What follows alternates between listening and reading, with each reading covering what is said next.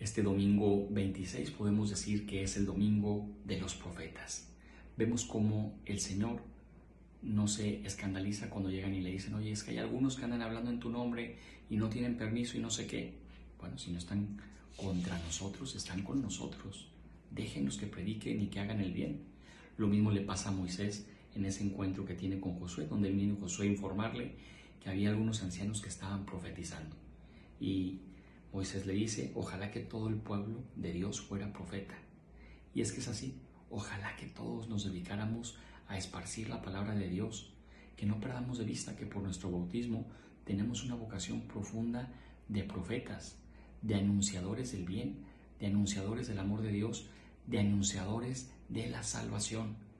El mensaje que compartimos a los demás no es un mensaje para divertir, es un mensaje para ayudarles a llegar al cielo.